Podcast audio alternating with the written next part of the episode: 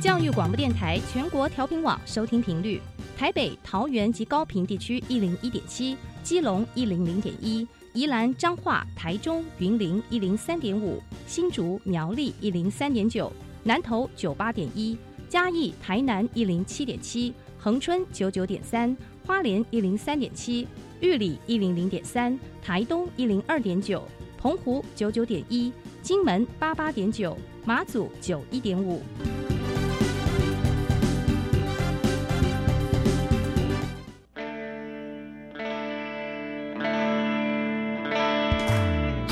时时有惊喜，生活处处是学习。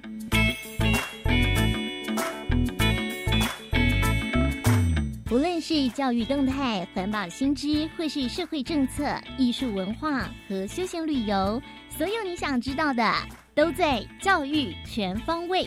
每周日上午十点零五分到十一点，邀请您与我们一同打开学习新视野。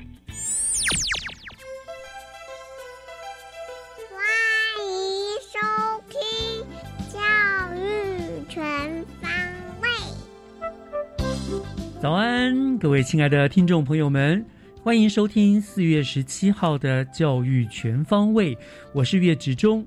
呃，我想相信近期国人最关心的事，应该就是疫情再度爆发这件事情哦。我们看到了每一天不断攀高的确诊数字，着实是令人触目惊心。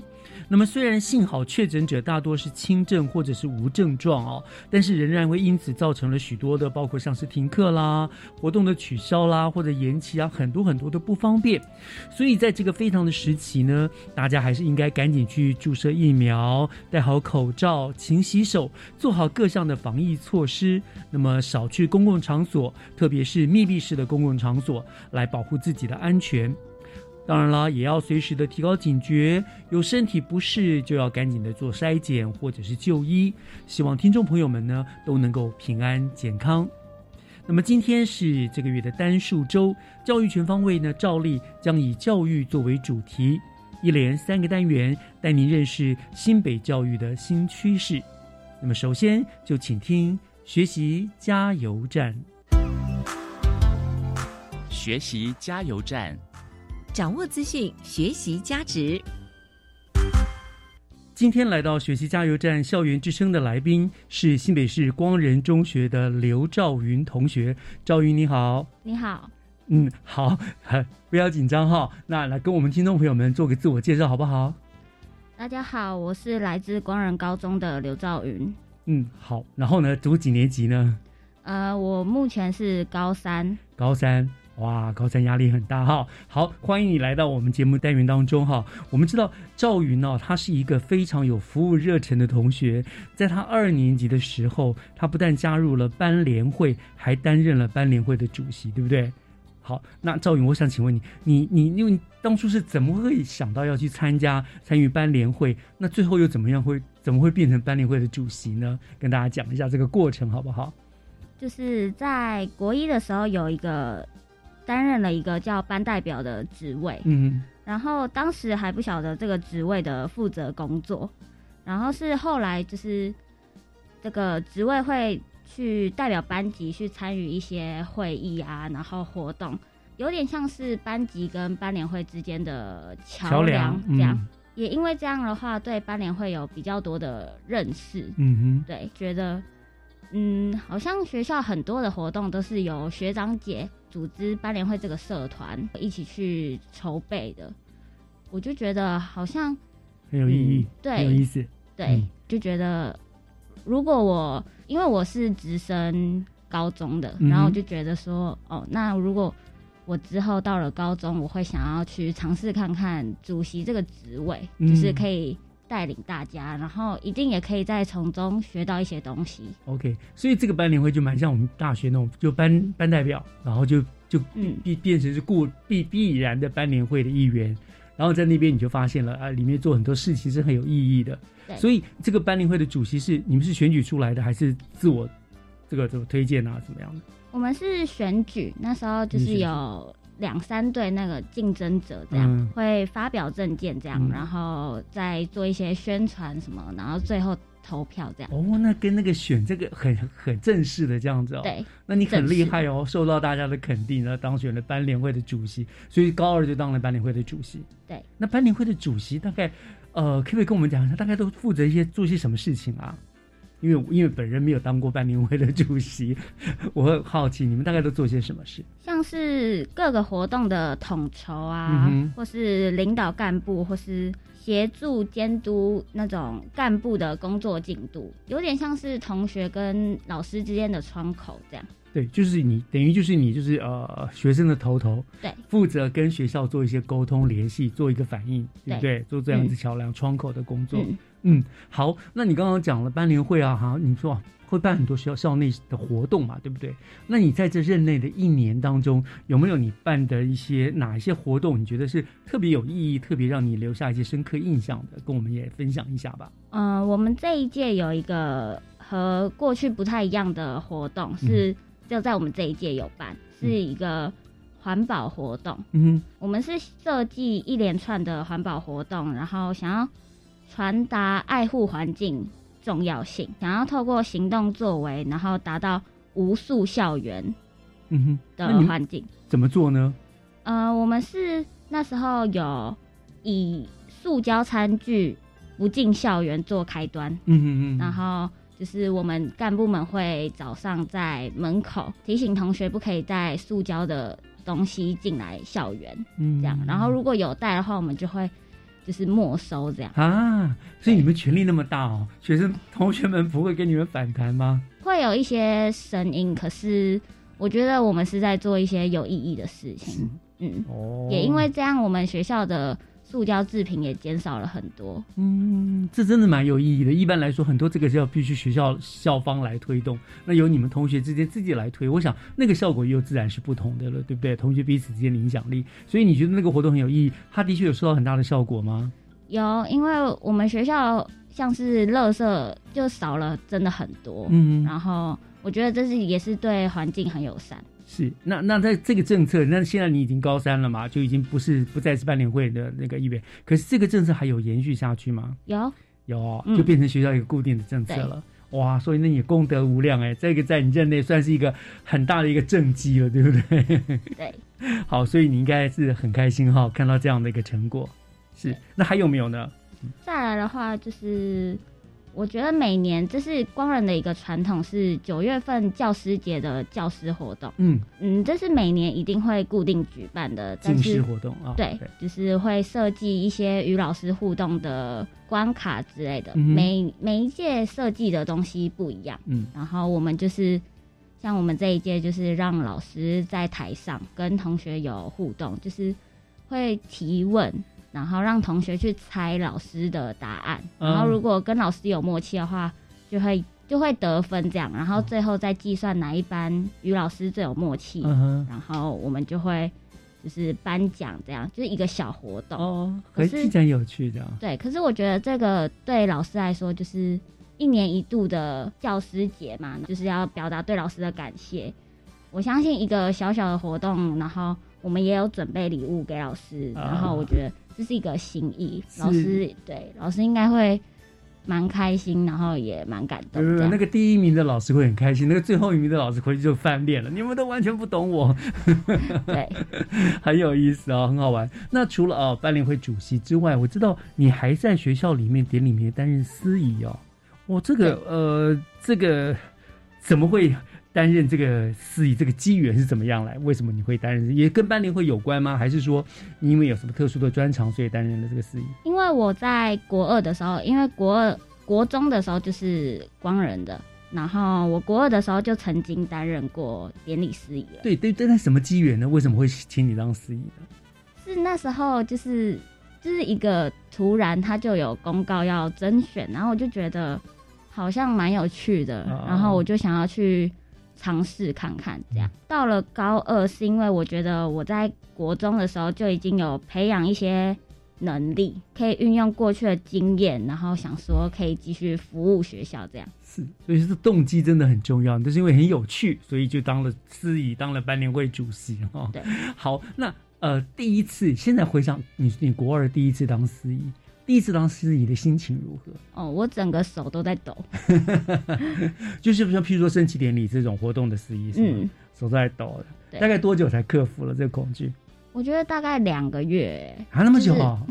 因为因为一个礼拜就一次这样，然后就是慢慢的抓到感觉，然后也不会那么的紧张了。那你都有做些什么练习呢？呃，像是我会同一篇稿前一天、前两天，然后带回家，然后练。就是十到二十次喊那口令啊什么的，对对对，还要确认那个同学名字要怎么念，因为对，譬如说颁奖啊或者什么演讲啊，就是一直练习，一直练习，尽量不要让自己出错。嗯，所以当了高二，你再度担任司仪，就是驾轻就熟了，嗯，就不会那么紧张了。对，嗯，你的声音很好听，我想当司仪应该是很不错的啦。有没有参加过什么一些什么语文竞赛啦这方面的？比如说演讲啦、朗读，没有啊？这样然后也可以当司仪哦，很厉害哦，表示你真。有过人之处哈，好，那我们聊了半天，你看你是当司仪啦，你当班联会的主席啦，哈，都是一种服务的一种一种性质的工作嘛，好，那我想请问，就是呃，不管是担任司仪或者班联会的主席，这么下来，你的最大的收获感想是什么？我觉得就是这两个干部是很不一样的，像我在司仪的话，我觉得我学到的是。更多的是就是说话的能力啊，还有一些就是可能别人没有机会去学到的。嗯，因为毕竟司仪这个是要透过甄选，只有特定的人你才有办法去学到这些技巧。嗯嗯。但是在主席不一样的是，我觉得一年下来，除了活动的办啊，然后也有很多的会，就是跟师长们开会。是这些。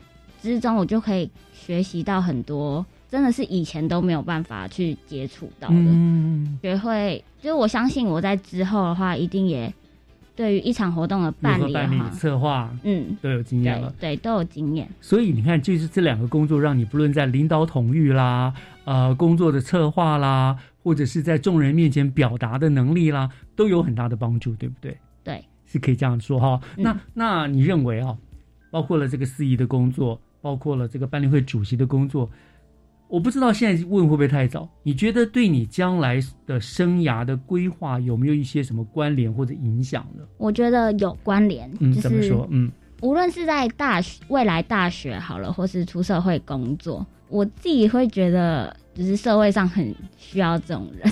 对对对对，现在其实的确很需要能够懂得自我表达的人，对不对？嗯，把自己的意思告诉别人，让人家听得懂的人的。因为在未来，我会想要成为一个独当一面的一个领导者吧。嗯，对我想要努力，然后就是越做越好。我觉得我现在学到的这些。东西未来一定都会有帮助，是没错。你现在感觉是在服务别人，其实这些也是在自我的一个学习成长。对，你看，你像譬如说，你将来想当一个独当一面的领导人，那这个就是一个很好的培养了，对不对？啊，当班联会的主席、当司仪啊什么的，都是很棒。就是累积一些经验吧。嗯，像我觉得我现在就就是遇到一些紧急状况，我都知道可以怎么去处理，嗯，然后怎么解决，就是都是靠这。这一年，然后怎样累积下来的？是，所以人家说的好嘛？就当你在帮助别人的的时候，其实你自己收获更多，对对不对？啊，就是这样。好，也可以感觉到赵云是一个非常有热忱、非常有呃呃目标既定的一位同学。那我们今天真的非常谢谢你来跟大家分享你做的这个服务学习的分享，非常的精彩。那也希望您未来能够呃生活越来越精彩，好不好？嗯，谢谢。好，我们今天非常感谢光仁中学刘兆云同学，谢谢，谢谢。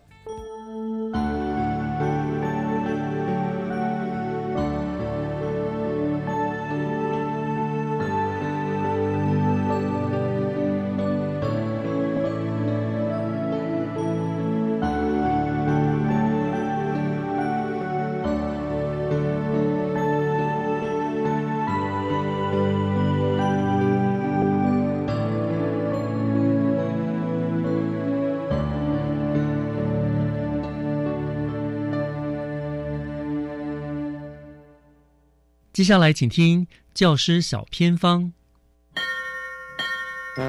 讲台下的教学经验良方，请听教师小偏方。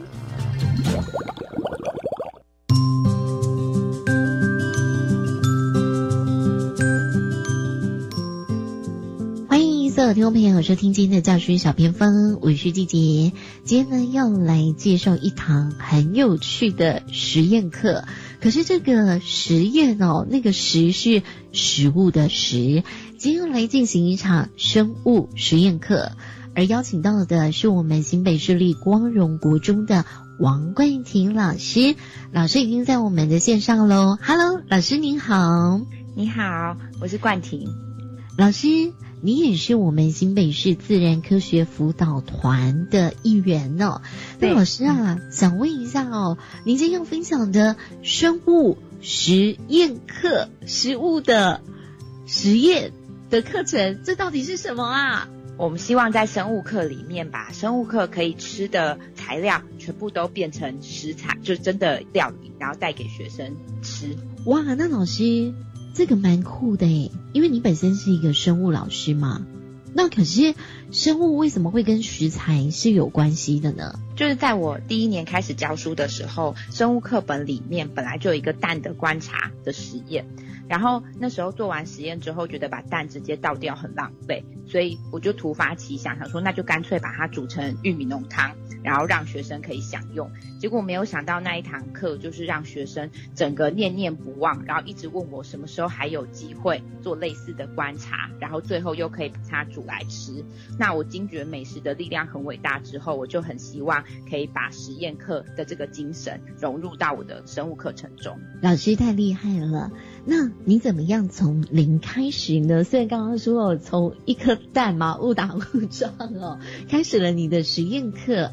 那你怎么样呢？去选择一些食材，因为这也结合了家政嘛。对。在选择食材的方面呢，因为受限生物课一周就只有三堂，所以必须要兼顾课程进度，然后以及学生操作需要的时间。所以举个例子来讲，像下学期我们会上到原核生物界，原核生物界里面细菌的部分，乳酸杆菌就是可以拿来做成优格的一个材料。所以我就挑选了，例如说可以常温发酵二十四小时才做成优格的那种菌种，那我就可以在课堂上花个五到十分分钟。让学生用鲜奶直接养菌，养菌完之后就直接等待二十四个小时，明天的生物课，然后我们再进行收成、观察以及最后的享用。占用时间的分配就可以把等待时间留在课后，那我的课程时间就可以做最大效率的运用。但是老师，我听说蛮有意思的，在你的课程里面会做麻油猪心汤、盐烤秋刀鱼。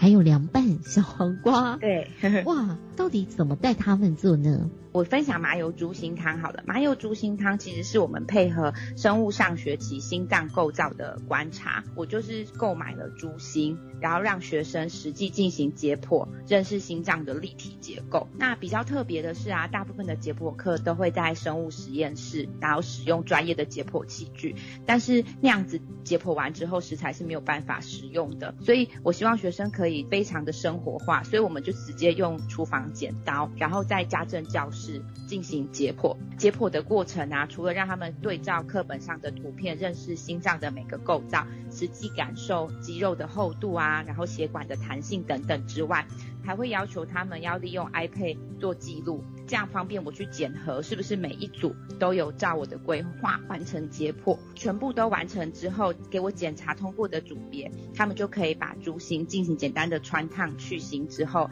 然后再进行调味，就可以煮成麻油猪心汤。巧合的是呢，这个课程啊，通常会发生在冬至的前后，所以天气通常都会蛮冷的，所以学生煮了之后，他就可以变成他的午餐加菜啊，或者是下午加菜，然后带回去享用这样。哇，太厉害！了，那老师除了这样子的方式，你还怎么样在你的课程当中带领学生呢？是不是也可以举例啊，来让我们知道？举另外一个研考秋刀鱼的例子好了，秋刀鱼的观察课啊，我们会让学生实际去解剖那只秋刀鱼。秋刀鱼的腹腔里面，其实可以看到学生曾经学过的消化系统，那他们就会惊觉跟人体的消化系统虽然都叫一样的名字，但构造上会有一些差异。然后但是也会有雷同的地方。除此之外呢，秋刀鱼啊，它的脑部也可以打开去看神经系统。这两个刚好是第二段课程跟第三段课程的中间，我们可以利用秋刀鱼做一个转接，全部都解剖完之后，那一只秋刀鱼的鱼肉还可以直接送进烤箱，那只要烤十分钟，然后淋一点柠檬汁，然后还有椒盐，就可以变成盐烤秋刀鱼，就是既可以享用，可是又可以认识鱼内部的构造。那老师想问哦，你是不是用分组的部分来进行？哦那比如说你的秋刀鱼啊，你要帮他们准备食材，还是说同学们自己带来呢？哦呃，我通常都是统一准备食材，就是这样子比较容易掌控进度。一组通常是四个人，那让四个人有不同的任务。举例来讲呢，一个比较勇敢的人，他可以负责解剖；另外一个人他负责拿 iPad 进行记录，就进行拍照。如果他不敢碰的话，那再有一个人负责处理料理的部分。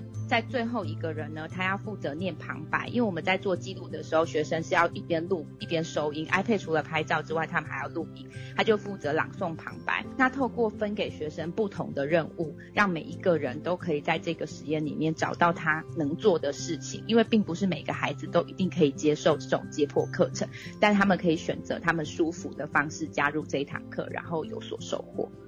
哇，太酷了！也通过这种方式去认识生物哦，比如说他们对秋刀鱼可能有更多的认识，包括它的一些构造啊。对，老师，我想问，那个组员呢，他们的工作任务会不会说他只擅长拍照或是摄影的，他就只负责这一个，还是我们会轮流呢？对，因为类似的课程模式，每一次段考至少会有一次，就会希望他们每一次都选择不同的任务去体验。那通常一开始有些孩子他会比较怕接触这些生物，可是训练几次之后，他就会觉得我好像也可以试试看，那他就会勇敢的拿起剪刀，然后跟着我们一起解剖。现在已经变成学生最喜欢的生物实验课哦，会不会大家都舍不得下课，或是很期待上课啊？对他们会非常期待，绝对不会迟到，就是会准时的出现在那边。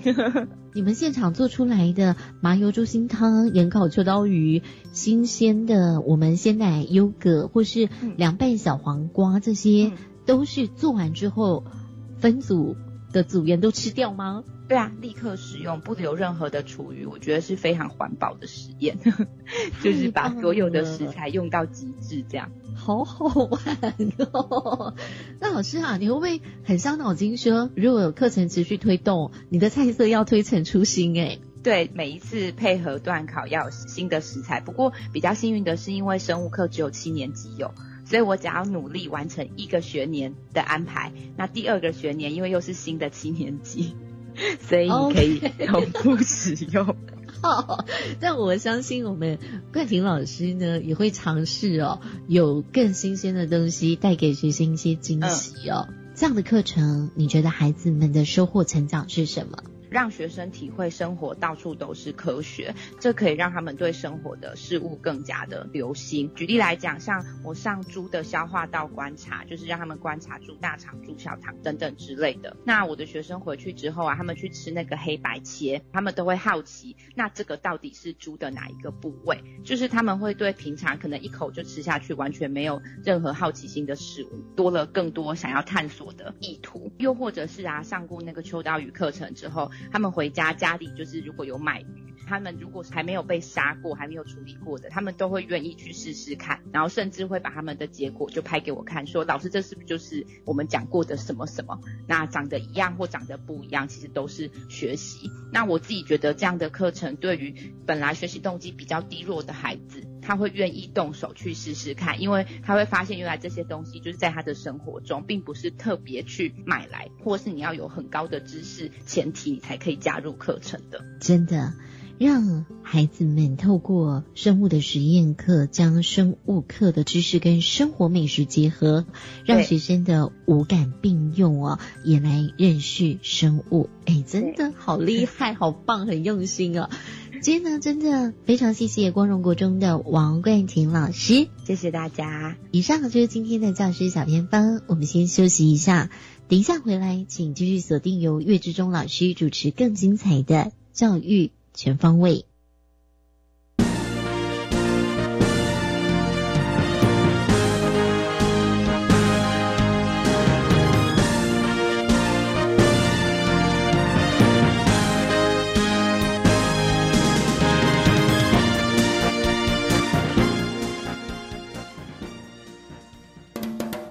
校园 DJ 秀出发，职涯发展、时事观点、艺文活动、性别正义、社会关怀，丰富的访谈内容，你要的都在。每周一晚上十点半到十一点，由子涵、以竹、丽雅、安琪主持的校园 DJ 秀。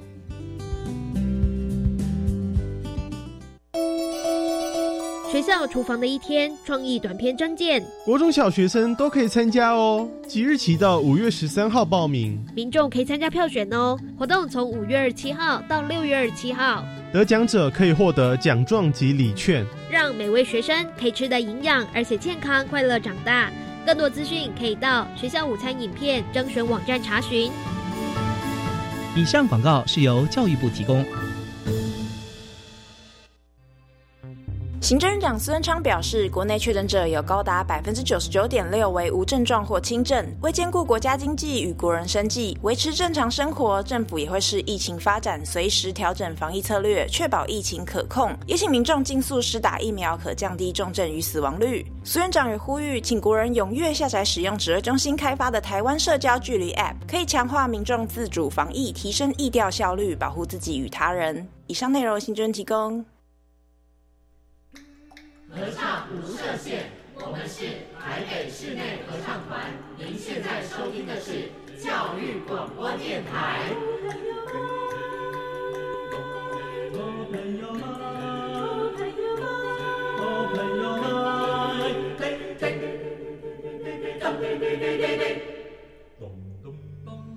就爱教育电台。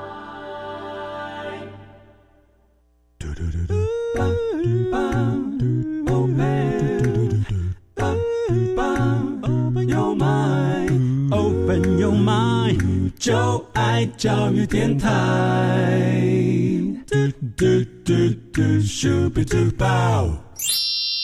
打开您的幸福生活新视野，请听学习城市万花筒。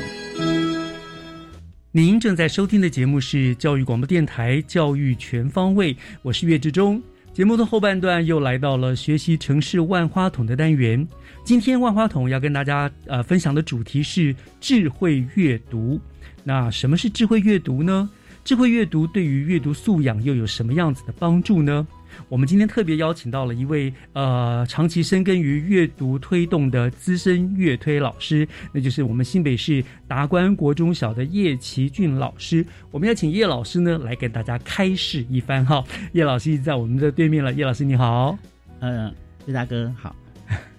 啊，不用那么客气，叫我岳老师就可以了。是，来跟我们听众朋友问候一下啊，各位听众朋友，大家好。嗯，我是达观国中小的呃齐俊老师。是齐俊老师，我跟您联系的时候，学校的电话是转接到图书室的，所以我想叶老师是不是能先跟大家介绍一下你自己目前在学校所担任的职务是什么？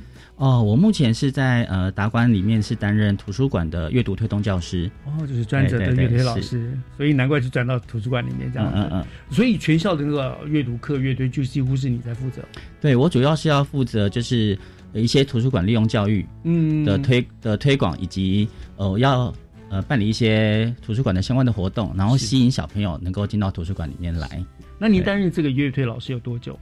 嗯，我大概已经七年了。哦，果然是资深的乐推老师哈，难怪教育局要推荐您来到我们这个单元中跟我们做这个介绍哈。好，那我们就今天就麻烦你了哈，我们就回到我们的主题了哈。我们今天主题就是智慧阅读嘛。那请问老师，到底什么叫做智慧阅读？我们怎么定义呢？嗯，这个智慧阅读啊，其实是呃新北市的教育局啊跟师大合作的一个计划。那它其实是提供我们呃学校的一个阅读辅助的一个平台哈。嗯。那我想说，这这个智慧阅读，它其实在它的呃我们的它的阅读平台上面，其实是分成 Smart Reading 跟视性阅读这两个部分。嗯。哦，它的网络上面就写 Smart Reading 跟视性阅读，所以我我想说是从。Smart 跟适性这两个部分来谈哈，嗯，那这个 Smart 部分应该是说它的这个诊断学生阅读的能力是一个很聪明的方式哦，它是采用一个叫做中文阅读能力诊断评量的一个线上测验的平台，那学生们他有点像是我们在考多益或托福嘛，那学生们哦。他们就会一开始进去做测验，那他遇到难的题目，他如果继续能够答对的话，他就会往往更深的阅读理解的方面去去加深。那如果他遇到一个瓶颈，他就会呃题目难度就会往下降，然后到达一个平衡点来去评断这个学生他在阅读方面他究竟拥有多少的能力。哦，哦，对，这个是他智慧的部分啊。嗯那另外一个智慧的部分是他其实在推荐小朋友书籍的部分，他是用呃 AI 的读本的分析，就是他是用用电脑去分析这个书本的难易度，嗯然后呢去将书本的去做分级，然后让学生他们在就是做完这个施测之后，能够去找到他的适合他的读物。所以，所以在适性这个部分来看的话，就是说，它其实借由我们的那个是呃这个 Smart Read 的一个测验，能够嗯找到学生适合他程度。一方面是适合他的程度，那一方面呢，因为这个平台里面呢，它有一些呃选项的功能。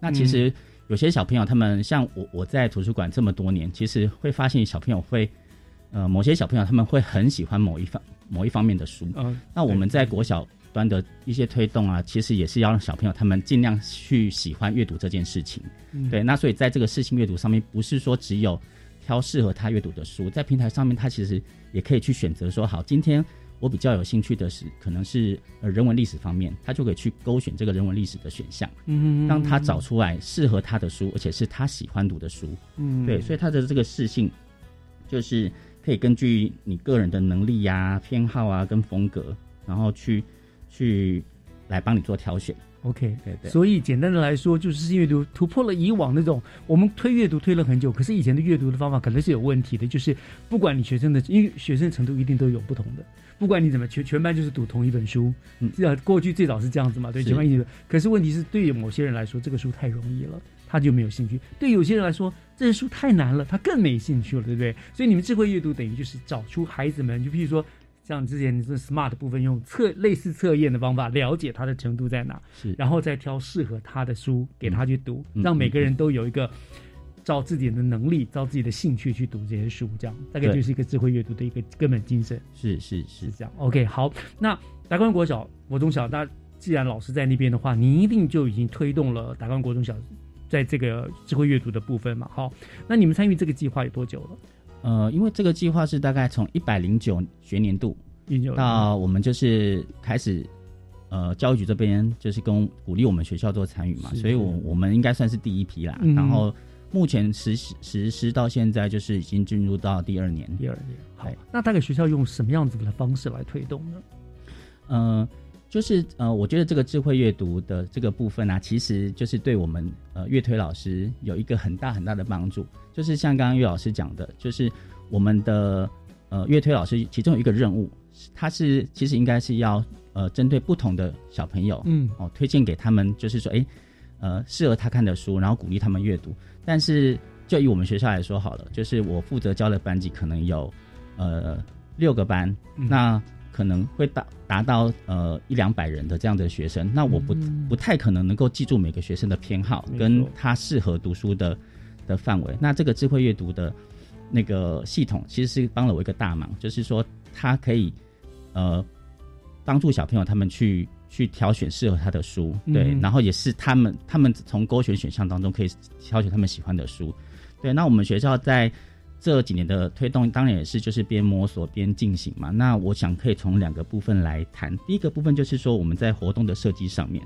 对，因为这个呃智慧阅读啊，它我觉得嗯、我们讲到这个阅读素养，它其实应该是硬体跟软体两者的结合。那所谓的软体，可能是指说老师们阅读策略上面啊的一些教学，那硬体可能就是书籍上面的提供。对，那这两者当中有一些有有一个嫁接的平台，那我觉得智慧阅读的这个平台是一个很好的平台哈。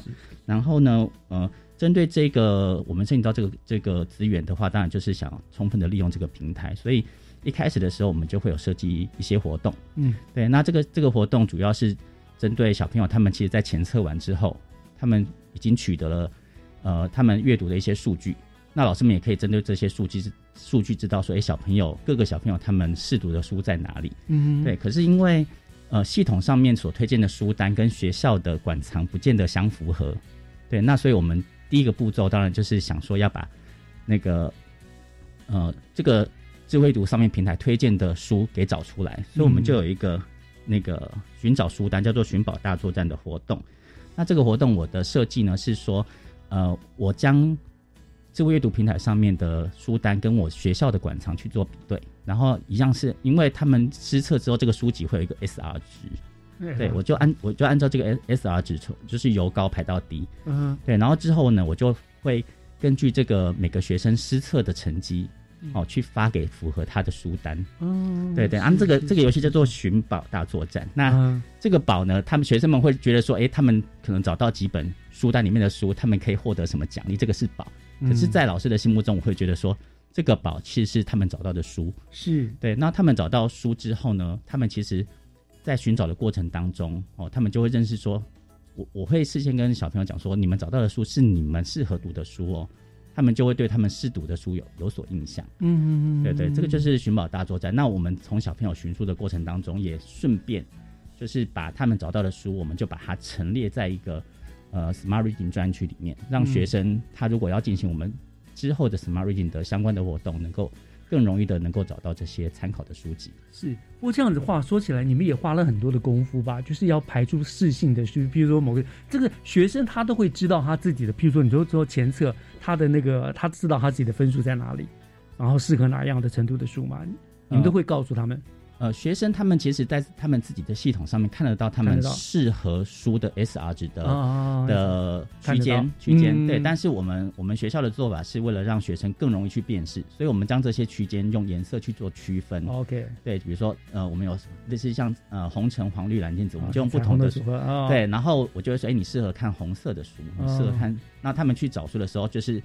呃，在视觉上面会比较容易就去辨别说，哎，这这个有贴红色贴纸是他的书。你们也花了很大的功夫去做这些调整呢，不光这个边色红、橙、黄、绿、蓝，对不对？对真的是也是花了很多的时间。一开始的确是，嗯嗯嗯，一开始要花蛮多的时间去去做这个部分。但是后来就是随着我们跟师大这边系统端呐，跟教育局这边有反映说，我们可能呃这个部分会会花费我们比较多的时间。其实呃。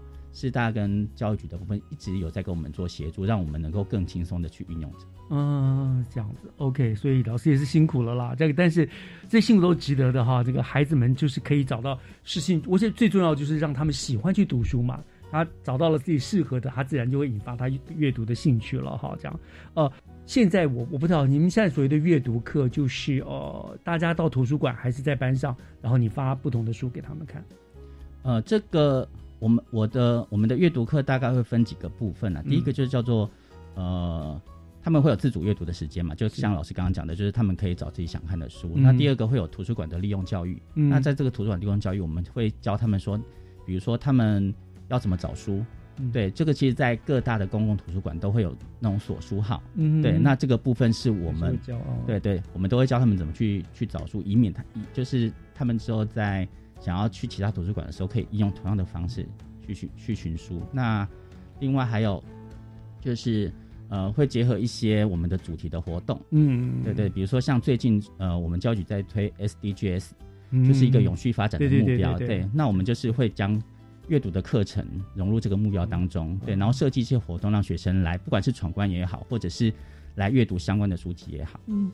也培育了孩子们带着走的能力了，对不对？就是将来他不会说只有在学校他知道要看什么书，他到了外面，到了任何的图书馆，很快就可以融入，就可以去找到他呃想要的、适合他的书了，对不对？嗯，好，聊到这个地方哈，老师，我们休息一下，听段音乐。回过头了，还要请问，就是有关于一百零八年课纲，我们都强调素养嘛，哈，我们来谈谈这个智慧阅读跟素养有没有什么样的相关联，好不好？嗯，我们稍后回来。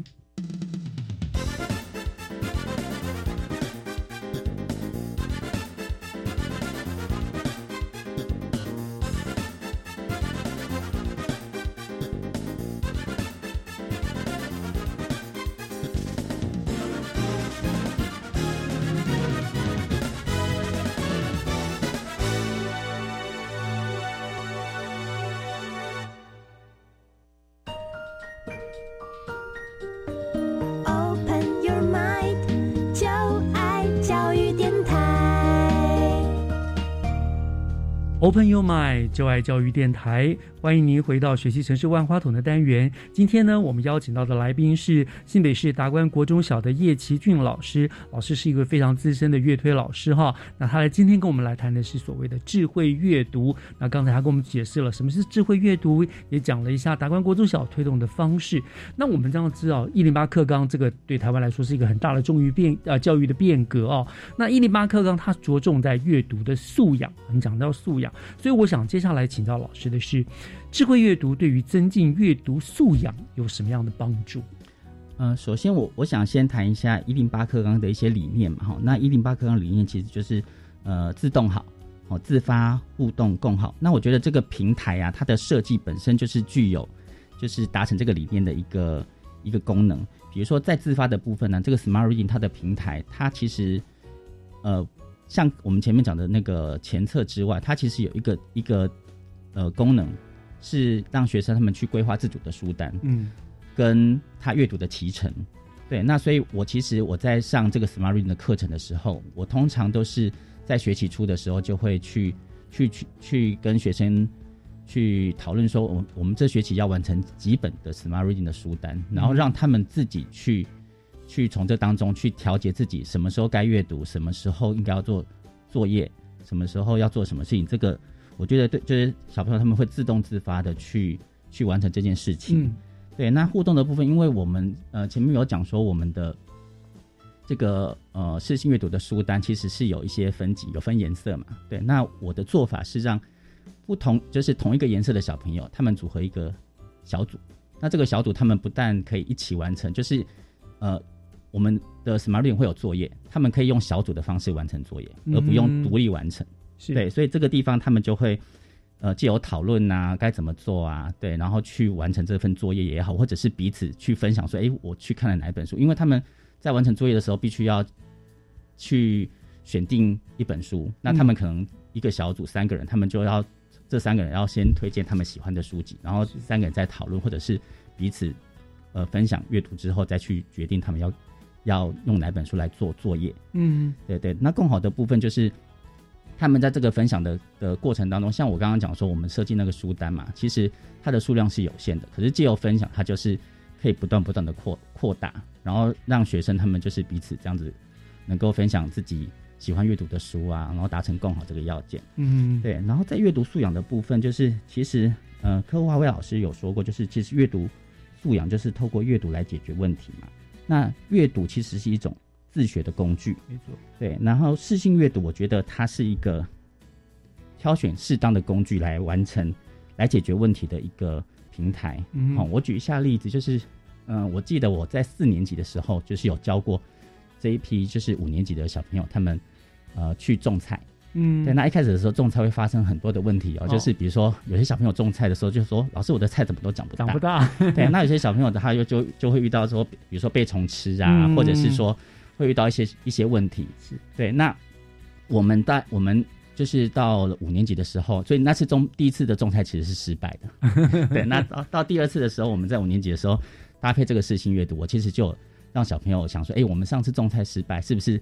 这次要血耻一下，但是我们这次不要再重蹈覆辙。嗯，对，我们就是应该要，就是我就教他们说，那我们来利用阅读找书，对，找书，找出答案来。对对对。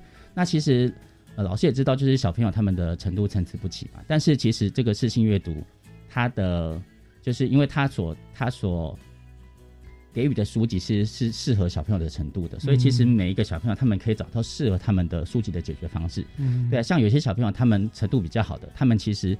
呃，系统给他们的参考的书籍其实是一些种菜的一些图鉴，嗯，对这些工具书，那它里面可能就讲说，哎，哪些书是适合什么季节种，所以小朋友会发现说，哎，他们种的菜错了，对，是种错了，对。那有一些，比如说像有一些阅读能力，他其实还没有到达那么那么高的地方的的小朋友，他们其实搜寻出来的书是一些绘本，但是这些绘本也不是说它只有图片，它是。呃，知识性的解说的，对，它是知识性的绘本，但是它就是会搭配图案、图片来跟你讲说，哎，你遇到你可能种菜的时候会遇到怎样的问题，要要抓虫啊，要做什么？对，所以呃，你可以利用不同的读本，然后去解决你所遇到的同一件问题。对对对，因为要解决问题了，所以他们就会去主动的阅读，去收集答案，然后来解决问题，对不对？是是是，很有意思。这个让阅读变得立体，变得呃呃跟生活结合了，不再就是读书就是读书，生活就是生活，他已经做了很好的一个结合。是那那另外一方面，就是因为我我们刚刚讲到那个阅读的作业嘛，嗯那其实那个视性阅读，它有提供一些小朋友多元呈现他们阅读。表现的一些一些方式，比如说小朋友可以用录音的方式、录影的方式、嗯绘图的方式，嗯，对，那所以小朋友他们就会选择他们的优势的能力来表现。然后有时候你会觉得，就是小朋友他们现在处于在在这个世纪这个这样资讯发达的一个环境嘛，有时候他们的一些呈现的方式会出乎你的意料之外。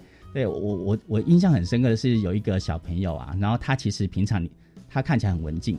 对啊，可是我们在选择的时候啊，因为第一次有一个小朋友他是利用录影的方式，那他会我我要求他们上传到 YouTube，但是他是不公开的嘛，但是我会分享给小朋友说，哎，我觉得这个小朋友录录音的录影的很好，对，那那一个很文静的小朋友，他第二次的作业他就交了一个录影的作业过来，啊对，那你当中他就旁旁边你就可以看到荧幕上面写的他的名字，比如说某某某演绎，哦，对，然后他的背有意思，然后他自己帮他上字幕，嗯，然后。他的那个背景音乐也是一个一些就是搭配他书籍的音乐，他就是侃侃而谈在讲他看的书，所以我就觉得说哦，小朋友就是你给他一个舞台，或者是不同他喜欢呈现的方式，而不是像我们传统说哦，你你就是写读书心得，对对对对对，他就是能够用他的方式把他表现得很好，嗯，对的，所以孩子其实有无限可能的，对不对？这老师说的很好，给他舞台，其实他们真的能够有很多你意想不到的发挥的。嗯，这样子的阅读，我觉得当然是对这素养的培育是真的更有效的了哈。那老师，您身为一个资深的乐推老师嘛，哈，您在教学现场第一个教学就是直接面对这些孩子们，呃，这些年这个推动下来，特别是智慧阅读啊这部分下来，你觉得有什么样的心得或者是一些比较特别的发现？呃，这个智慧阅读啊，它其实呃很重视它的一些数据嘛。那我们其实可以用一些数据来来解释一些呃问题的。就来解释一些问题。嗯，那我我在就是以这个智慧阅读为例，就是我在实施这个阅读的时候的时候啊，有发现说，呃，我们其实，在它有分前侧跟后侧嘛。那我们在前侧的时候，其实我们学校大约是可能接近一半的的学生是没有到达他的长模。嗯，对。可是呢，经过我们这样子，就是让学生去读他们适合的书，然后就是加上呃老师会。呃，搭配这个做搭配这个书籍，或者搭配他们的课文，做一些呃阅读策略的教学。其实我们到后测的时候，我们呃学生他们的平均呐、啊，平均的长模是超过是超过我们的那个、呃标准的长模。对，可见这是非常有效的一种方式。对对对对对。然后第二个是说，就是虽然是这样子，呃，我们发现到一个很有很有趣的状况，就是说呃。在这个测验的数据当中啊，就是虽然他们的均值都提升了，可是它的呃标准差扩大，就是代表的意思就是说小朋友他们的阅读的差距越来越大。嗯，对对。那我我自己在就是教学上面的这个原因的这个经验的的看法是，其实那个呃学龄前的孩子啊，跟到中年级以前都是他培养他们阅读习惯的一个很好的一个时一个时机。嗯、对，那如果就是，所以他们到后面呢、啊，其实阅读能力越好的，他就一直往前；那阅读能力比较不够，他就只能够苦苦的追赶。所以，呃，我会觉得透过这个视性阅读的观察，我会就是如果有爸爸妈妈在收听啊，我会觉得是，如果你的孩子还是在学龄前或者是中年级的的话，你就是要多费一些心思在他的阅读的能力上面。没错，没错。对对对。那另外一个发现就是，呃，我有发现就是，呃。喜欢阅读的小朋友，就是他们各方面，不管是呃学业的成绩也好，或者是他解决问题的能力也好，都比其他的小朋友还要还要强强。对，就是像我，嗯，是像我的阅读课比较特别，我的阅读课是结合创客，就是、哦、对，就是小朋友他们要，就是我们会设定一些主题，然后小朋友他们要去制作出一个东西来解决问题。像自己那个种菜，嗯，我们就会想说啊，假日的时候没有人浇水怎么办？对，哦所以小朋友他们就是会可能去查资自动料、啊、浇水器之类的。对对对对对对，我们有做自动浇水器。哦对，然后有些小有些学生他可能能力比较强，他甚至还可以用一些数位感测去去这样的方式去做，厉害哦！对对对，所以我就是其实阅读能力强的孩子，他在其他的表现也都是不错的。嗯嗯嗯嗯，OK。好，那呃，这是老师您的一些心得跟发现。那么除了智慧阅读哈，老师对于深化阅读的素养还有什么样的一些建议呢？我想我们听听众有很多也是老师或者家长，都都对于阅读蛮有兴趣的，是不是给大家一些建议呢？好，呃，我觉得这个阅读素养啊，就是以呃阅读素养，其实它主要是要解决我们生活上面的问题嘛。那其实阅读素养它要。我们要解决生活上的问题，就必须要结合大量的知识，嗯哼，你才能够去解决。那我觉得在小学这个阶段，其实他们所接收的知识还不是还不是这么的多，也不也能力可能也不够，对。但是我我会建议说，就是呃学生的部分啊，要如果爸爸妈妈或者是老师们能够以学生的生活跟兴趣为出发点，然后让小朋友知道懂得怎么利用这个书籍这个工具，让他们去找答案。然后不是去问爸爸妈妈说，哎，这个我该怎么做？对，这是一个很好的方法哦。比比如说呢，像我之前有那个小朋友，哦，然后我就在图书馆看到他要找找食谱，我就问说，啊，你干嘛要找食谱？然后他就说，因为他的阿妈有糖尿病。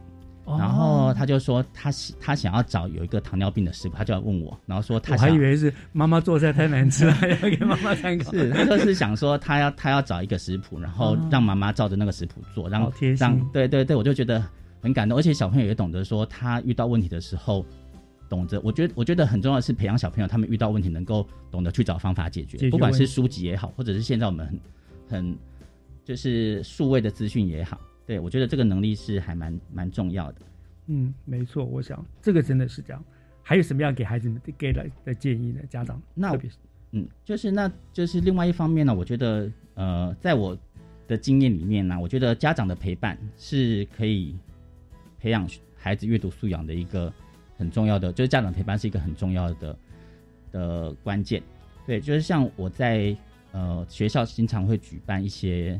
呃，阅读相关的讲座，嗯，对，那我有发现，就是很常来的家长也会很很常带着小朋友来参加我的阅读讲座的小朋友，他们的小朋友很常来图书馆，也很爱看书，对，那所以我觉得，呃，家长的陪伴呢，是奠定小朋友阅读的一个。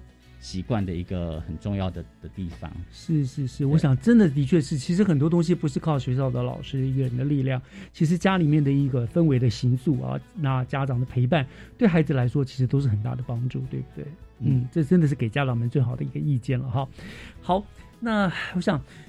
呃，我记得北宋文学家吧，呃，黄庭坚说过嘛，“三日不读书，面目可憎。”虽然说这现在我们在讲是有一点夸张了，可是不可以否认的啊，就是阅读它不但可以增广见闻，它更能够改变一个人的气质。所谓“腹有诗书气自华”，对不对？好，所以总而言之，养成一个阅读的习惯，绝对是百利而无一害的。像老师刚刚说的，甚至很多解决问题的能力，现在我们的是阅读素养啊，呃，自动好，都可以都可以养成这样的结果。所以我觉得。多读书就对了啦，对不对？对对对对。好，当然也要感谢像叶奇军老师这样子的一些对乐推一直以一直以来的努力啊，真的谢谢你们，才让我们这个阅读风气在校园生根推广，真的要感谢你们，老师辛苦了。不会不会，谢谢，这应该的。好，那我们今天就再一次感谢达观国中小的叶奇俊老师今天为大家来介绍的智慧阅读，谢谢老师。